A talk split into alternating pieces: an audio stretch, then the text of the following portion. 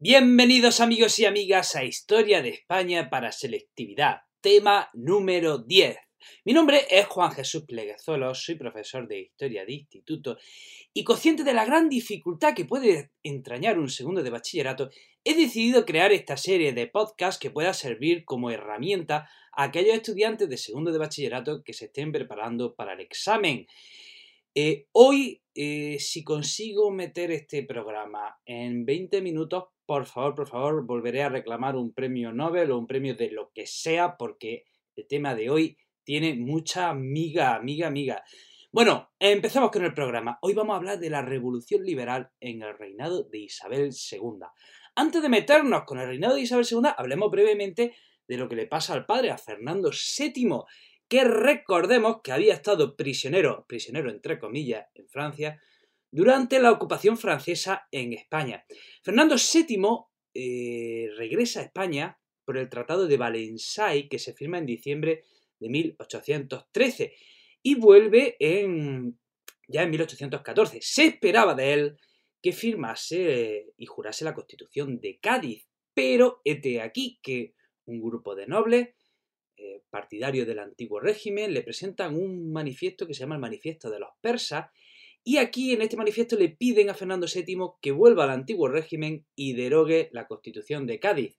¿Y qué hace Fernando VII? Pues dice, pues vale, así que eh, deroga la Constitución de Cádiz y reinstaura el antiguo régimen. Estamos en 1814 y aquí empieza un periodo de seis años que los libros de historia llaman sesenio absolutista.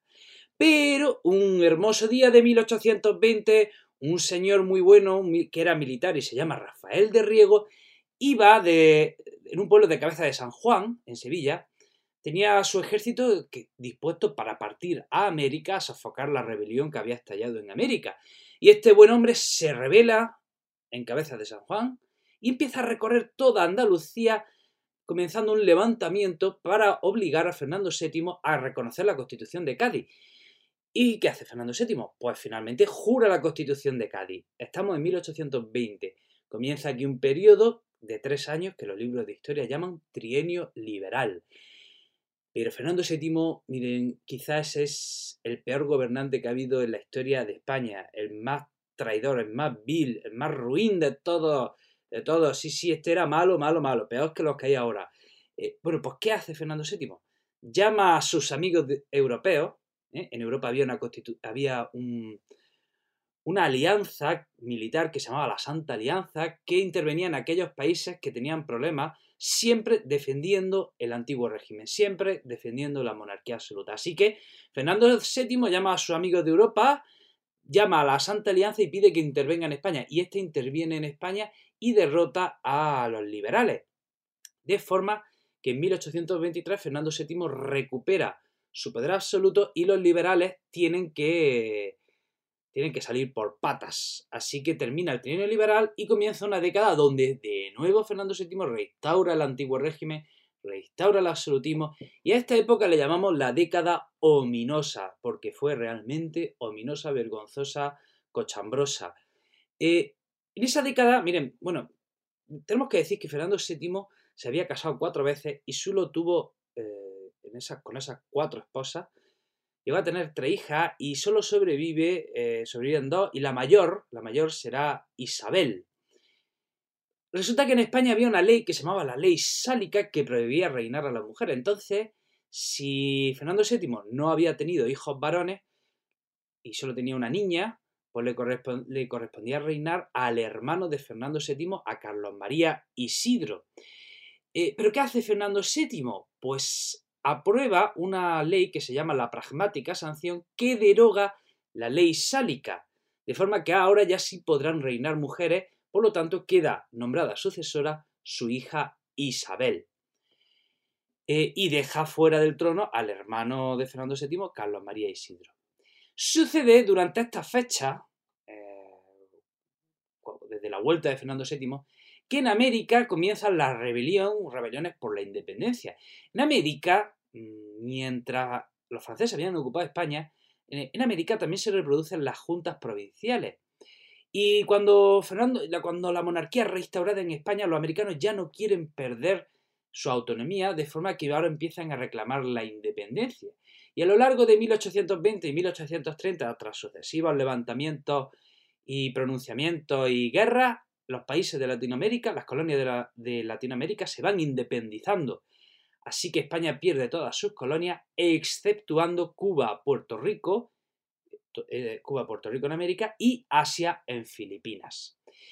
Bien, bien, bien, bien, bien. Bueno, pues vamos a hablar ahora ya sí, ahora ya sí, vamos a hablar de la revolución liberal que se da durante el reinado de Isabel II. Miren, hay que decir que el liberalismo tiene una contradicción. El liberalismo tiene una contradicción en sí. El liberalismo quiere acabar con la sociedad de privilegios del antiguo régimen, pero ojo, los liberales pedían derechos para sí mismos. Los liberales pedían derechos para sí mismos y para los demás, pues que les parta un rayo. ¿Quiénes eran los liberales? Los liberales eran los burgueses, los comerciantes, la clase media y alta. Eso eran los liberales, la burguesía. Y los burgueses quieren acabar con la sociedad de privilegios del antiguo régimen y a los campesinos que les parta un rayo. O sea, quieren acabar con la sociedad de los privilegios, quieren derechos para sí, pero eso sí, el, pueblo, eh, el pueblo llano, para ellos, pues nada, siguen igual. ¿Vale? Entonces eso es una gran contradicción que está dentro del liberalismo. Hay que decir que el liberalismo se va implantando en España con muchos problemas, eh, con muchas dificultades. Por ejemplo, las guerras carlistas, nada menos que hubo tres guerras, tres guerras carlistas, hubo un montón de pronunciamientos militares.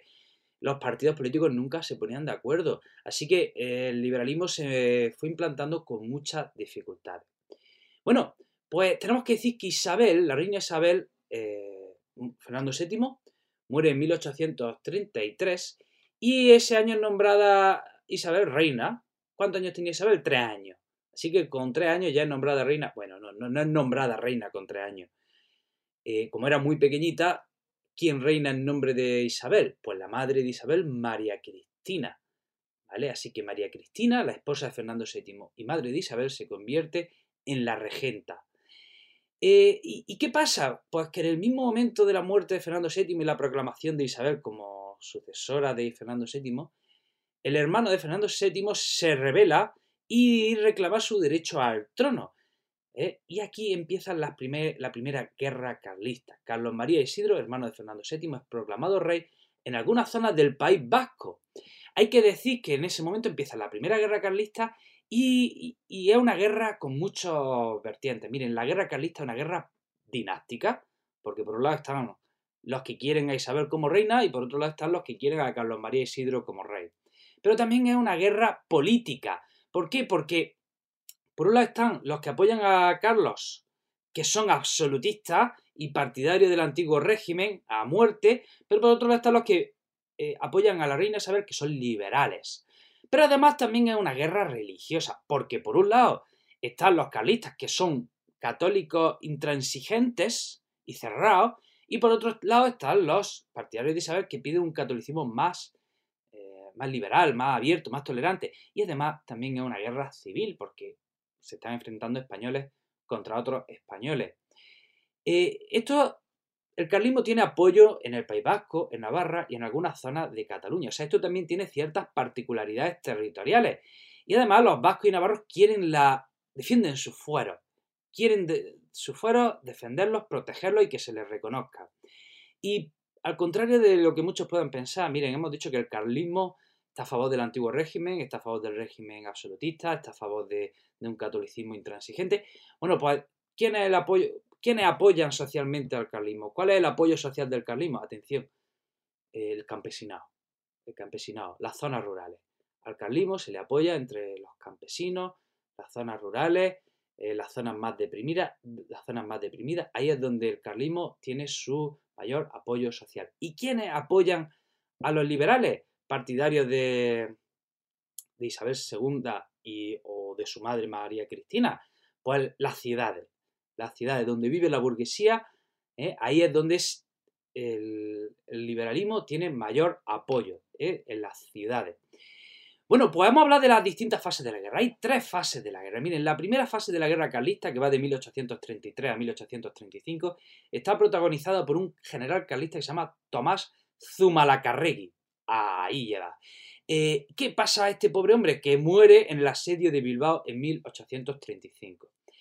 La segunda fase de la guerra carlista está protagonizada por una expedición real que fue una partida carlista que llegó hasta el mismísimo Madrid para proclamar a Carlos María Isidro rey.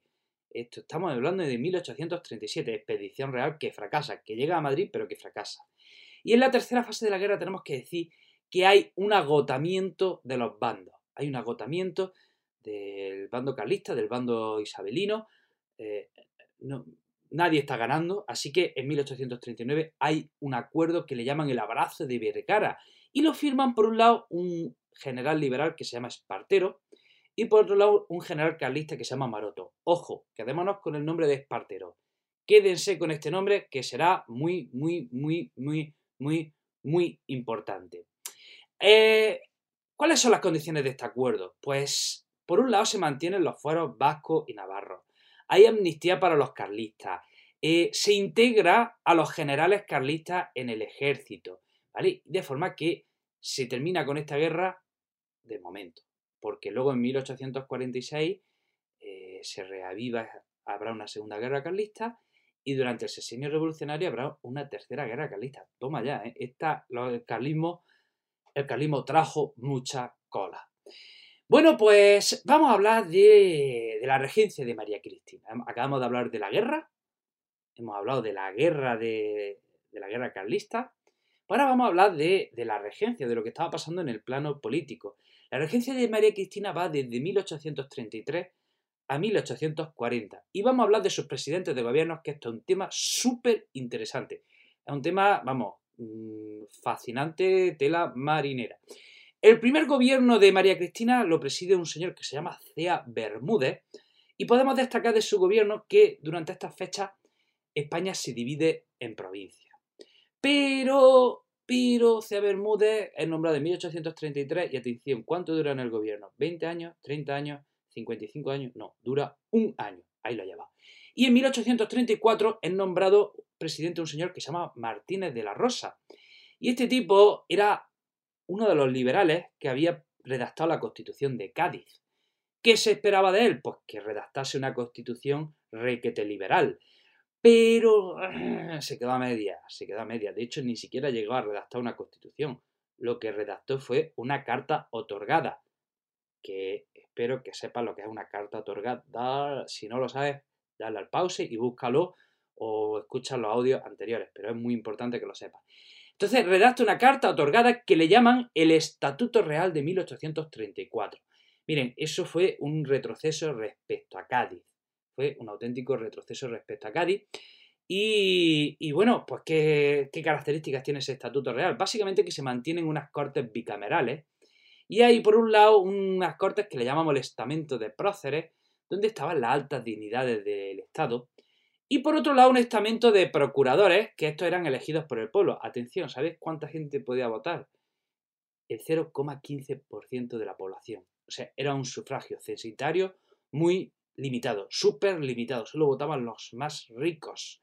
Cuidado, 0,15% de la población. Eh, luego hay alumnos que se equivocan y ponen el 15% de la población. No, hay una diferencia enorme. 0,15. ¿Vale? Aun habiendo poca gente que pudiese votar, se empieza a perfilar el juego político entre dos partidos que acabarían siendo los moderados y los progresistas. ¿Y qué pasa? Que, miren, mm, los progresistas, los progresistas no podían acceder al poder porque los progresistas eran la clase media. Y si solo pueden votar los muy ricos, pues las clases medias no pueden acceder al poder de ninguna manera. De forma que, ¿cómo, ¿qué hacen? ¿Qué hacen los progresistas para acceder al poder? Pronunciamientos militares. Pronunciamientos militares, rebelión continua. Así que en 1835 los progresistas se rebelan y empiezan a, formar juntas de gobierno. Juntas de gobierno como quién? ¿Quiénes habían formado juntas de gobierno? Pues los rebeldes que se habían levantado contra los franceses durante la ocupación, durante la guerra de independencia. O sea, están reproduciendo el modelo de rebelión que habían adoptado los españoles contra los franceses. Eh, entonces, ¿qué, sucede? Que se nombra a, un progresista presidente de gobierno. Y aquí tenemos a Juan Álvarez de Mendizábal. Mendizábal, repito, era un progresista y estamos en 1835. ¿Qué hace Mendizábal? Pues miren, las juntas, las juntas de gobierno las integra en diputaciones. Y por otro lado hay otro, hay otro problema. Eh, estamos en una guerra, la guerra carlista, que esto está provocando que la deuda española aumente, pero hasta el cielo. Entonces, para conseguir dinero, inicia un proceso que se llama el proceso de desamortización. Este proceso consistía en nacionalizar las tierras de la Iglesia Católica y ponerlas en subasta para conseguir cash. Y así eh, tener dinero líquido para paliar la deuda. Que luego esto no salió del todo bien, ya lo veremos en el tema siguiente. Y bueno, ¿cuánto dura Mendizábal en el gobierno? Venga, digan un número. ¿10 años? ¿200 años? ¿3 días? Pues dura un año. Así, así estaban las cosas. En 1836 es sustituido por Isturiz, que es un moderado. Pero, insisto, pregunta, ¿cómo los progresistas cómo pueden llegar al poder? Si no les dejan votar, porque vota muy poca gente, ellos no tienen derecho al voto, son la clase media, ¿cómo llegan al poder?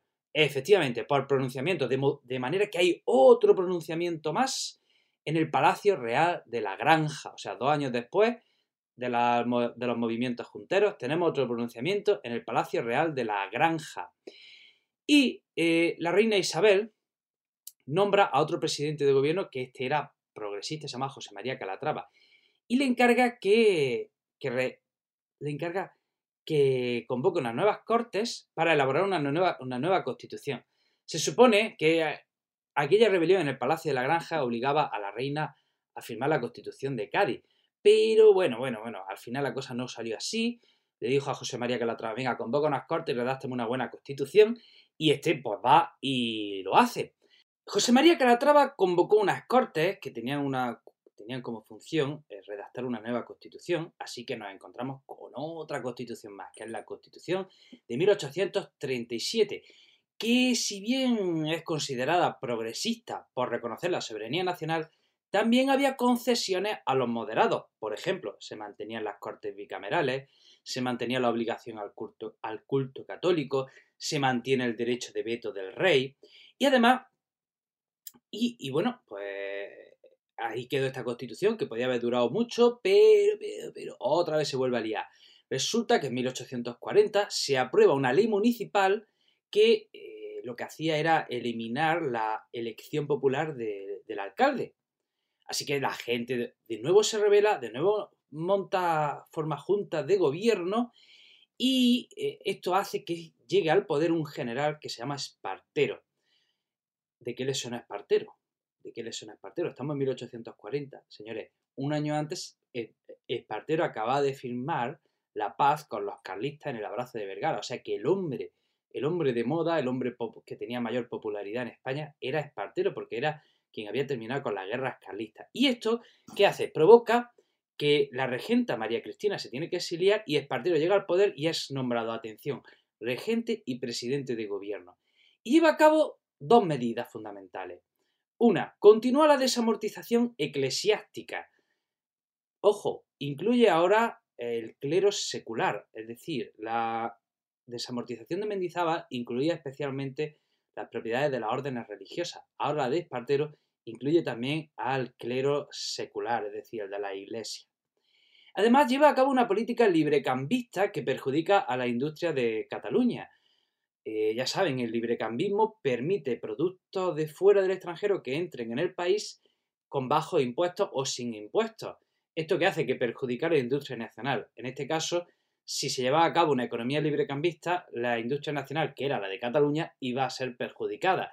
Así que la burguesía de Barcelona se revela en diciembre de 1812 y Espartero, perdón, 1842, y Espartero eh, responde con dureza, bombardea la ciudad y esto pues acarrea un gran desprestigio para Espartero.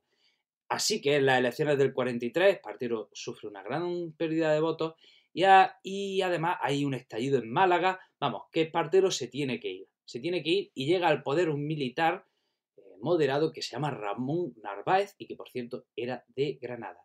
Estamos en 1843, el Espartero se acaba de ir, el segundo regente ¿Qué se hace? ¿Se nombra un tercer regente? No, no se nombra un tercer regente. Se adelanta la mayoría de edad de Isabel II a 1843. Y bueno, vamos a hablar ya propiamente de lo que es el reinado de Isabel II. Isabel II tuvo dos grandes apoyos. Por un lado tenemos los partidos políticos y por otro lado el ejército. Los partidos políticos son dos. Unos son los moderados y otros son los progresistas. ¿Cuál era la diferencia entre los moderados y los progresistas? Pues miren, los moderados tenían, tenían su apoyo social entre la clase media y alta. Además, creían que la soberanía, soberanía debía ser compartida entre el rey y las cortes. Por otro lado, defendían un orden público. El orden público era lo más importante para ellos. Creían en un sufragio censitario muy limitado, es decir, que solo votasen los más ricos, los que tuviesen eh, mucha riqueza. Limitaban los derechos, limitaban los derechos. Y por otro lado, entendían que los alcaldes debían ser nombrados por el poder central. Muy bien, y ahora, ¿cuál qué piden los progresistas? Pues lo contrario a lo contrario o lo, mismo que piden los moderados, pero un poquito más allá. Por ejemplo, los progresistas tienen su apoyo social entre la mediana y pequeña burguesía. La soberanía nacional, pues creen en la soberanía nacional. No, no, no creen como los moderados en la soberanía compartida entre rey y cortes. Creen en la soberanía nacional. Piden, un sufragio censitario más amplio. Eh, mayores derechos, mayores, una defensa de la libertad más radical. Eh, eh, y creen que el poder local debe depender del pueblo, de los ayuntamientos, debe depender de, los ciudadanos. Y además piden el, el, restablecimiento de la milicia nacional. Bueno, pues al Partido Moderado y al Partido Progresista tenemos que sumarle otro partido más, que es el primer partido de centro, que es la Unión Liberal. Pero es que también surge otro partido más que dice que, hay, que todo el mundo debería tener derecho al voto, o por lo menos los hombres, sin llegar a incluir a las mujeres, sí piden que, los hombres tengan derecho al voto. ¿De qué partido hablamos? ¿De qué movimiento, qué movimiento habla ahora de, que todo el mundo vote, de que todo el mundo pueda votar sin distinción de la riqueza? Los demócratas, el Partido Demócrata, 1849. Ojo, hasta ahora no deberíamos hablar de democracia. A partir de ahora ya sí podemos usar el término demócrata. Mucha gente se, se lía y habla de la revolución liberal como revolución democrática. No es lo mismo, no es lo mismo. Ahora sí, ahora sí, hablamos de democracia. Ahora sí hablamos del movimiento demócrata que pedía una ampliación del sufragio, del sufragio, vaya. Y bueno, tenemos que hablar del ejército también, el otro gran apoyo de la monarquía. Hay que decir que el ejército pues, siempre fue la institución más sólida del Estado y que los grandes líderes del ejército pues, mm, participaron en política y llegaron a ser presidentes de gobierno. Por ejemplo, Espartero, O'Donnell, Prim, etc. Bueno, pues Llegamos a 1800, Isabel ha sido nombrada reina y ella eh, es nombrada reina en noviembre de 1843 y hay que decir, pues imagínense, fue reina con 13 años.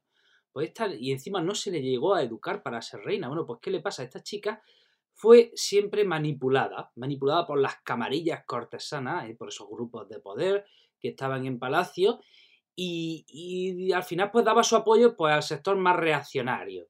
Pero ya digo, Isabel II la pobre pues fue una marioneta.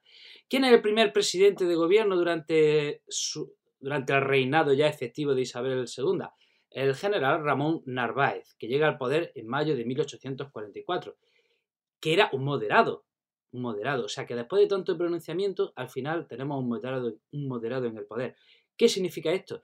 Que ha triunfado la clase alta, la burguesía terrateniente, y se establece, digamos, un poder y un Estado oligárquico, es decir, una sociedad donde mandan los ricos. Y para controlar esa sociedad donde mandan los ricos hay que hacer, falta una constitución, así que se elabora otra constitución más, la Virgen, no paran estos chicos. Pues se elabora la constitución del 45, que es la más conservadora de las que llevamos hasta ahora, y que dura nada menos que 23 años. ¿Qué se pide en esa constitución del 45? Pues mire, se rechaza la soberanía nacional, obvio, esto es lo primero. Las atribuciones de las Cortes quedan muy, muy disminuidas. La corona tiene iniciativa legal. El poder judicial muy limitado. La religión católica, pues, vamos, de obligado cumplimiento. Los ayuntamientos, nombrados por el poder central. Eh, los derechos muy limitados. La milicia nacional suprimida, etcétera, etcétera, etcétera. Y todo esto va acompañado de un sufragio censitario muy limitado, porque hace que, que muy poca gente vote y son unos poquitos, los más ricos, los que acaban decidiendo y cortando el bacalao. Bueno, vamos a hablar de la obra política de los moderados. ¿Qué es lo que hacen durante este, este tiempo? Hay que decir que los moderados copian el, el modelo de Estado francés. Y hay dos características muy importantes que copian pues, de ese Estado francés. El primero, un centralismo muy acusado. Y el segundo, un carácter censitario y oligárquico. Esas son las características de ese nuevo Estado, repito, inspirado y copiado del modelo francés. Y se hacen una serie de leyes. Una serie de leyes. Mm, en 1851 se firma un concordato con la Santa Sede. Y yo aquí, si estuviéramos en clase, les preguntaría, señores, ¿qué problema había habido con la Santa Sede? Estamos en 1851. Si lo has adivinado, tengo que decirte que vas a sacar una nota excelente en selectividad. Si no, señora, la, la desamortización. La desamortización de Mendizábal. Mendizábal había incautado, nacionalizado tierras de la iglesia y se las había quitado. Y obviamente esta la iglesia no le hace gracia. Por lo tanto, la iglesia y el Estado español habían entrado, habían chocado, habían tenido un conflicto diplomático y ahora se firma un concordato en el que a la Iglesia se le devuelven parte de las tierras nacionalizadas. Segunda ley, reforma importante de este periodo, la reforma fiscal de Pidal y Mon. Este señor pretende pues, recaudar impuestos para la hacienda y establece dos tipos de impuestos, los directos y los indirectos.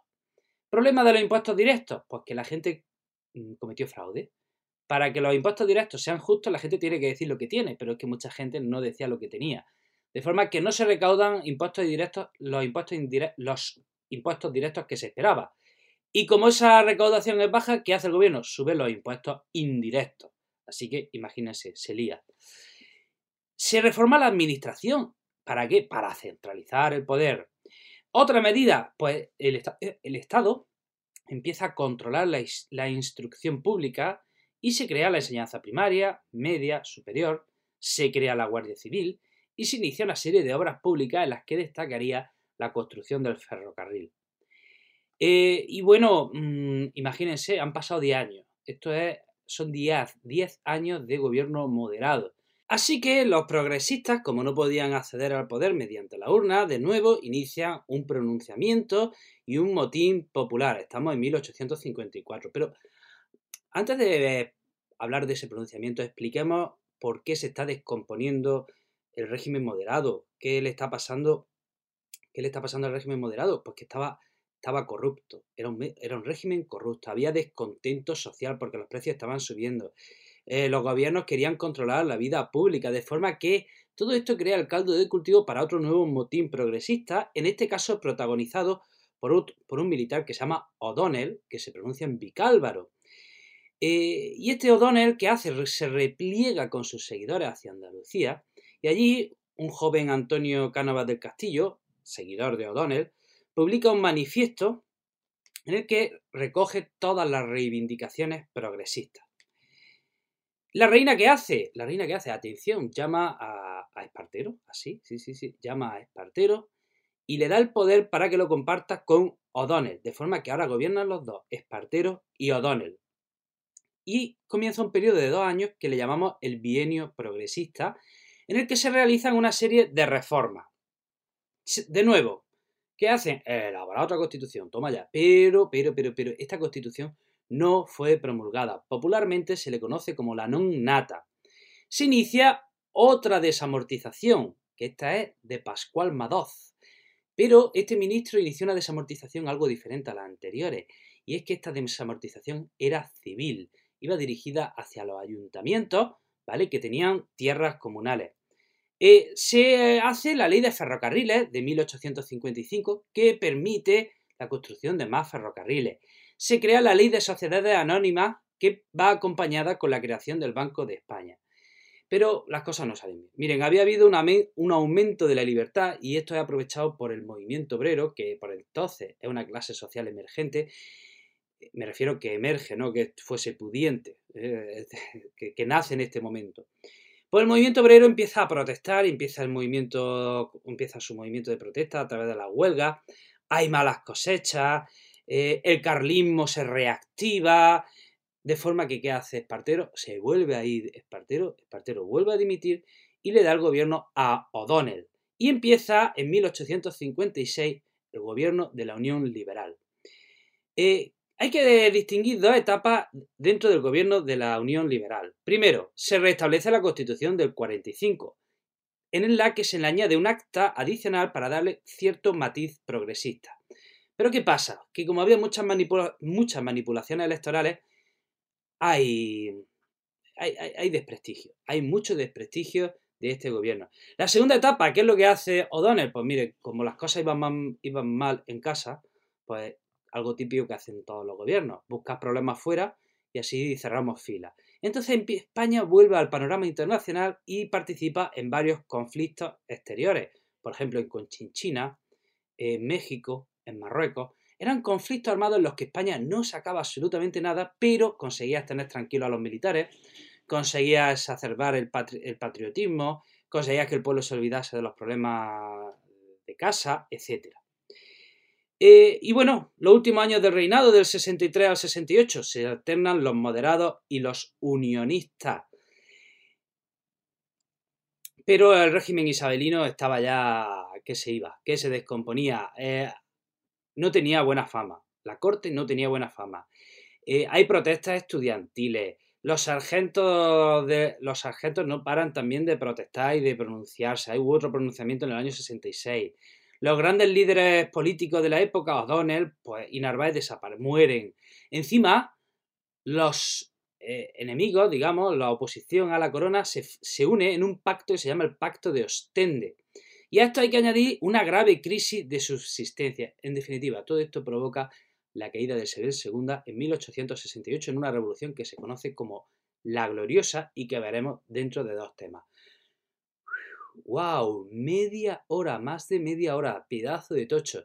Amigo y amiga, espero que, este tema te sirva, espero que este tema te facilite un poco más el estudio, espero que te haya ayudado a comprender un poco más el tema de Isabel II y que saques buenas notas en el examen. Te mando un fuerte abrazo y te espero en el próximo programa. ¡Hasta pronto!